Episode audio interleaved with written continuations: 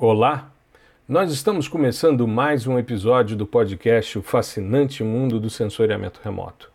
Esse é o nosso episódio 65 e hoje nós vamos falar sobre missões a Marte. Estamos tratando desse tema no nosso primeiro podcast de abril porque finalizamos o mês de março com um episódio específico sobre o que foi notícia no sensoriamento remoto no mês passado e finalizamos esse episódio falando sobre a chegada da sonda Perseverance, mais especificamente sobre a liberação do drone Ingenuity. Esse fato é extremamente importante porque nós vamos pela primeira vez fazer um voo saindo da superfície de um outro planeta né, e gerando imagens dessa superfície. Existem uma série de dificuldades. Já agora, no dia 3 de abril, o drone já está todo liberado na superfície, exposto às intempéries. Há uma dúvida sobre o funcionamento dele, sobre as dificuldades impostas por uma atmosfera extremamente rarefeita, tem uma densidade em torno de 1% da densidade da atmosfera terrestre, e além disso, recebe menos energia cerca de 50% do que chega à superfície. Existe uma discussão sobre uh, um bloqueio menos eficiente da radiação de alta frequência. E além disso, as noites são extremamente geladas, a temperatura média chega a menos 90 graus Celsius. Então, a dúvida é se o Ingenuity vai suportar todas essas adversidades para poder fazer o voo. A perspectiva é que agora, na primeira quinzena de abril, se façam os primeiros testes, os primeiros voos e aquisição das primeiras imagens. É um desafio, é uma imposição de novas tendências, novas tecnologias para podermos explorar melhor um outro planeta. E para a gente entender então todo esse contexto, é importantíssimo que nós tenhamos noção de como foi a história dessas missões, como é que isso avançou ao longo do tempo. A gente precisa lembrar que a corrida espacial sempre foi é, bipolarizada, ela sempre esteve na mão de soviéticos e de americanos. Desde o primeiro satélite, o Sputnik, em 1957, Sputnik 1, no ano seguinte, o Explorer 1 americano, enfim. E de lá para cá, toda uma disputa. Quem é que ia chegar primeiro à superfície lunar? Quem é que ia coletar as amostras da Lua e trazer para a Terra? Quem é que ia chegar a Marte? Enfim, havia uma série de discussões que ocorriam uh, nessa corrida espacial. E isso teve uma influência muito grande no desenvolvimento de sistemas sensores, porque a necessidade de se conhecer e de se imaginar sempre foi uma constante. Até hoje, nós temos quase 60 missões que foram para Marte, em torno de 50% de sucesso. Nós temos aí sete países que dominam essa lista dos países que mandaram missões a Marte. E nesse contexto, nós temos os Estados Unidos com o maior número de sucessos, de missões que tiveram sucesso. Os Estados Unidos já mandaram 28 missões, sendo que apenas seis fracassaram. Quando a gente pensa, por exemplo, na antiga União Soviética e Rússia, posteriormente, foram 21 missões e 19 fracassaram. A União Europeia mandou cinco, duas fracassaram. A China mandou duas, uma fracassou. A Índia mandou uma, zero de fracasso. Os Emirados Árabes Unidos mandaram uma também com sucesso. E o Japão mandou uma que fracassou. Então, a gente tem aí esse contexto. Eu vou falar um pouquinho sobre algumas das missões que foram mais emblemáticas e mais importantes nesse contexto. E vamos começar, claro, pela Mariner 4.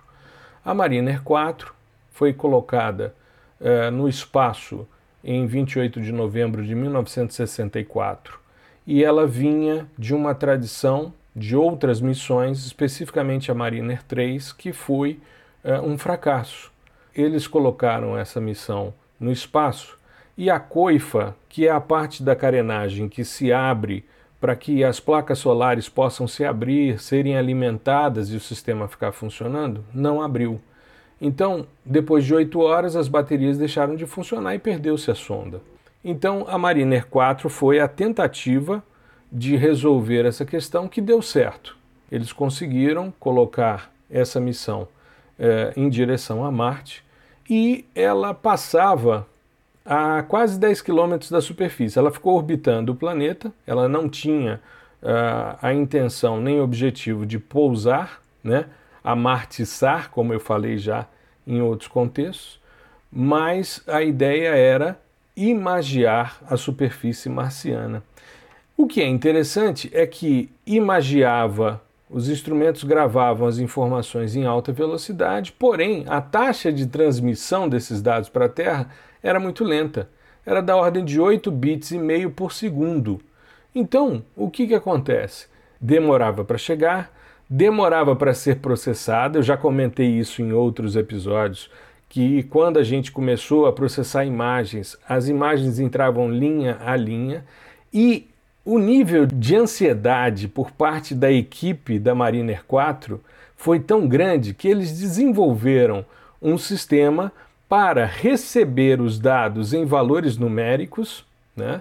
Então esse programa ele imprimia a imagem, os valores dos níveis de cinza não eram muito grandes porque a câmera tinha 200 linhas por 200 colunas apenas. E aí eles tiveram a ideia de pegar giz de cera e pintar de acordo com uma paleta de cores. Eles criaram intervalos que iam de 20 a 50 números digitais, e aí eles faziam uma variação de amarelo até o marrom para representar nessas faixas essas cores.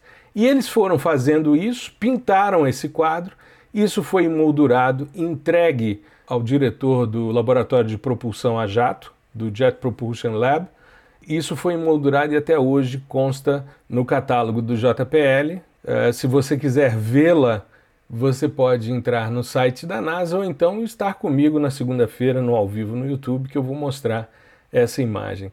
Extremamente interessante porque é a primeira imagem né, codificada da superfície marciana, inclusive com escala, né, tem uma barra indicando aproximadamente 150 quilômetros, e uma variação de amarelo até marrom para entender a superfície de Marte. Então, isso é sensoriamento remoto a lenha, né? os caras recebendo as informações em números digitais e colorindo com giz de cera.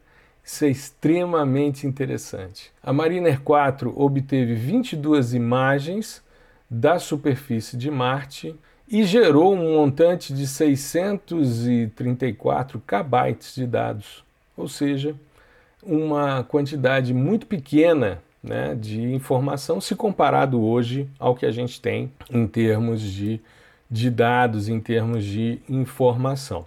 Tá? Mas existem imagens mesmo, registros feitos pela, pela Mariner 4 em nível de cinza, mostrando essa estrutura da superfície. Isso são imagens de 1965, mais especificamente né, em julho de 65. Alguns anos mais tarde, a NASA colocou também a Mariner 6 e a 7 e foram feitas várias outras imagens da superfície de Marte. A União Soviética tinha começado antes dos americanos, isso em 1960, e aí eles tiveram nove missões fracassadas.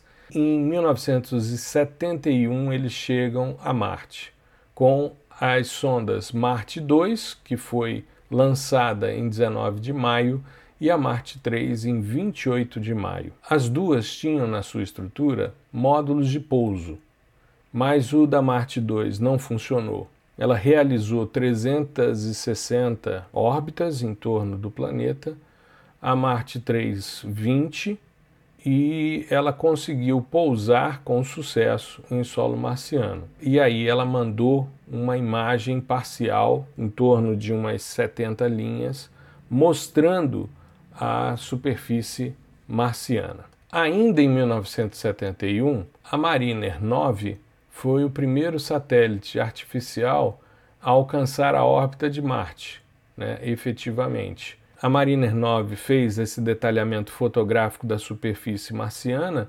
antes da Marte 3, a Marte SAR. Só que a, a Marte 3 ela pousou, registrou a superfície com algumas poucas linhas e cerca de 20 segundos depois perdeu-se o contato com ela. As primeiras missões que trouxeram detalhamentos da superfície marciana com sondas pousadas foram a Viking 1 e a Viking 2, isso a partir de 1975. Essas missões são as primeiras que eu me recordo, porque em 1975 eu já tinha seis anos de idade e já via nos jornais as discussões. Me recordo muito de uma delas ter um braço que ia fazer um levantamento, ia fazer a coleta de um determinado material, que estava com um parafuso meio emperrado. Eu me lembro de toda uma discussão a respeito disso. E uma série de comandos que foram feitos, porque existia um sistema de comunicação, um módulo orbital, que fazia essa comunicação com a Terra de forma mais rápida, sabe? E eu me recordo que eles tinham dado o comando e no outro dia os jornais mostravam o parafuso, né, ou dias depois, o parafuso que estava emperrado, caído no chão e o braço funcionando perfeitamente. Essas sondas Vikings, elas tinham vários medidores, dados é, meteorológicos como vento, temperatura, pressão. Você tinha ali equipamentos que faziam imagens. Aliás, até hoje as imagens da Viking 1 e da Viking 2 impressionam.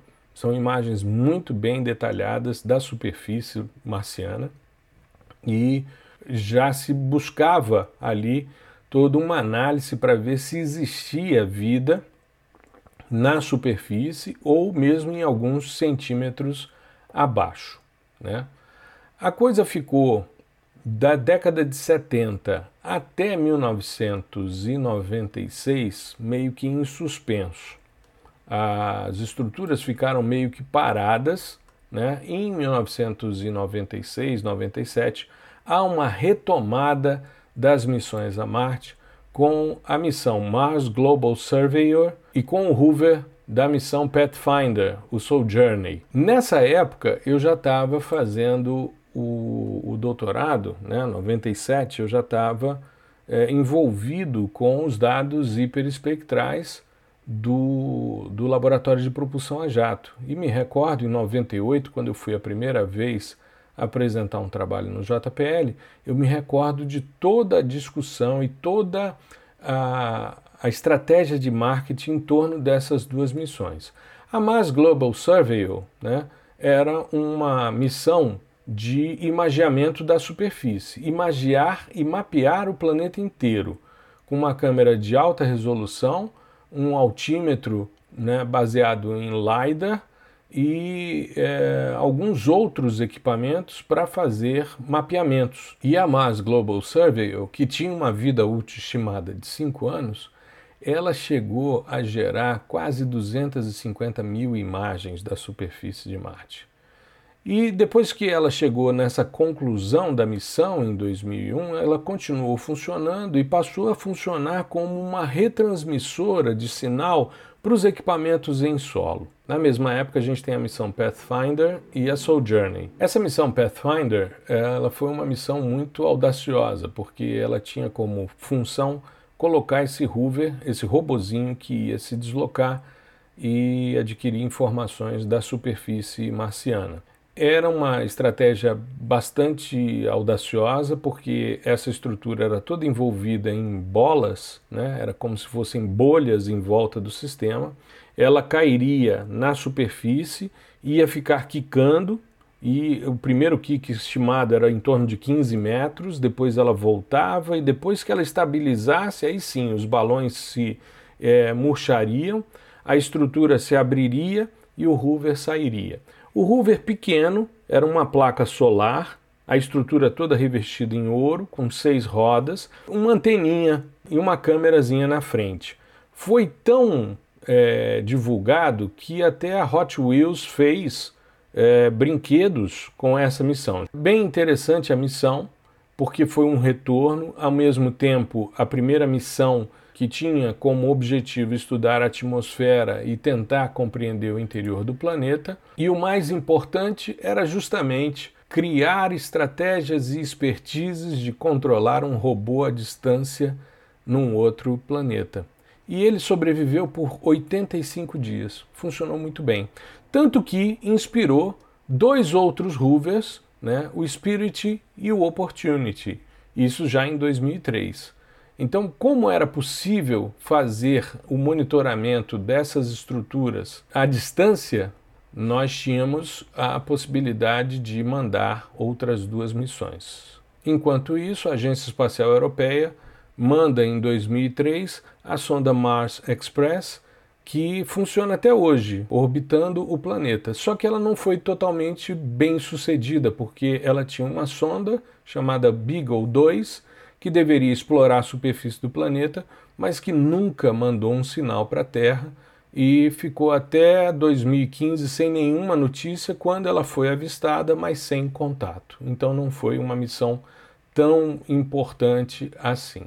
Os rovers Spirit e Opportunity são dois equipamentos bastante similares e tiveram uma importância muito grande, principalmente porque fizeram levantamentos de cunho geológico e fizeram né, diversas imagens. O Spirit gerou cerca de 125 mil imagens enquanto que o Opportunity quase 220 mil imagens. Mas é porque o Spirit funcionou durante seis anos e o Opportunity por 14 anos. E é do Opportunity o recorde de distância percorrida. O Hoover cobriu 45 quilômetros né, e também foi o responsável por descobrir umidade na atmosfera marciana. Tanto o Spirit como o Opportunity, eles faziam também imagens panorâmicas para que se tivesse uma noção da superfície né, e da estrutura de relevo. Extremamente importante o trabalho que eles desempenharam. Nós tivemos depois uma outra missão em 2005, a Mars Reconnaissance Orbiter, também uma missão americana que tinha como objetivo fazer um mapeamento mais detalhado da superfície marciana para poder investigar principalmente os locais de pouso das missões posteriores, como é o caso da Perseverance. Eu fiz um, um post logo no, início, quando começamos a falar sobre Perseverance, que mostrava a compreensão da cratera Gézero, com a presença de paleocanais, com leitos de deposição, com a presença de carbonatos e tudo isso fruto do trabalho feito durante os 14 anos da missão Mars Reconnaissance Orbiter. Uma missão extremamente importante e que tinha, entre outras coisas, uma, uma câmera de alta resolução que chegou a produzir imagens da superfície marciana com 20 mil por 40 mil pixels. Isso dá em torno de uns 800 megapixels. É muito detalhe, é muita resolução espacial e muito dado sendo transmitido. Se a gente pensar que uma viagem da Terra até Marte, essas sondas levam normalmente sete meses. Mas aí a gente está falando de transmissão de dados, que é bem mais rápido, mas é um volume muito grande. Uma imagem como essa de alta resolução do Mars Reconnaissance Orbiter chega a ter 17 GB né, de tamanho. É muita informação a ser transmitida pelo espaço, mas tem tecnologia para isso. E nós tivemos depois, em 2011, o Curiosity. O Curiosity, uma missão da NASA, é, ele foi extremamente audacioso, porque é, não era para se colocar apenas um, um Hoover, né, um robozinho, mas uma estrutura que tivesse o tamanho e peso de um veículo, de um carro. Né? Ele pesa em torno de 900 quilos. Ele continua né, fazendo imagens, continua obtendo informações, perfura materiais, ele coleta material, faz exames químicos, descobriu algumas moléculas orgânicas, fez pesquisas sobre radiação, água, gelo, ciclos atmosféricos, enfim, avançando muito mais nesse sentido. Nós tivemos depois a missão Mars Orbiter Mission, né, que é uma, uma missão indiana.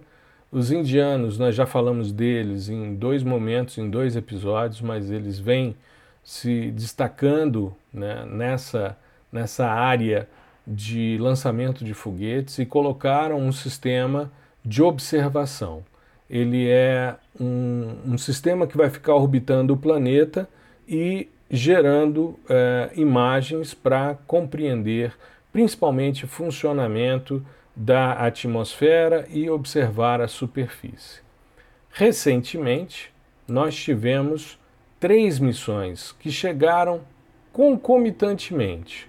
Nós tivemos uma semana antes uma missão chinesa e a missão dos Emirados Árabes Unidos, e na missão seguinte nós tivemos a Perseverance chegando uh, à superfície marciana. E nós noticiamos também no episódio passado as imagens, as primeiras imagens de alta resolução da Tianghe-1, que foi a missão que a China mandou como observador. Também é um sistema que vai ficar orbitando. Os Emirados Árabes Unidos lançaram a missão Hope, que também foi uma missão para observação à distância do planeta vermelho. E agora a gente tem a Perseverance e o Ingenuity na superfície de Marte, né, gerando essa expectativa desse voo próximo que vai revolucionar a análise de dados obtidos de outro planeta de forma remota.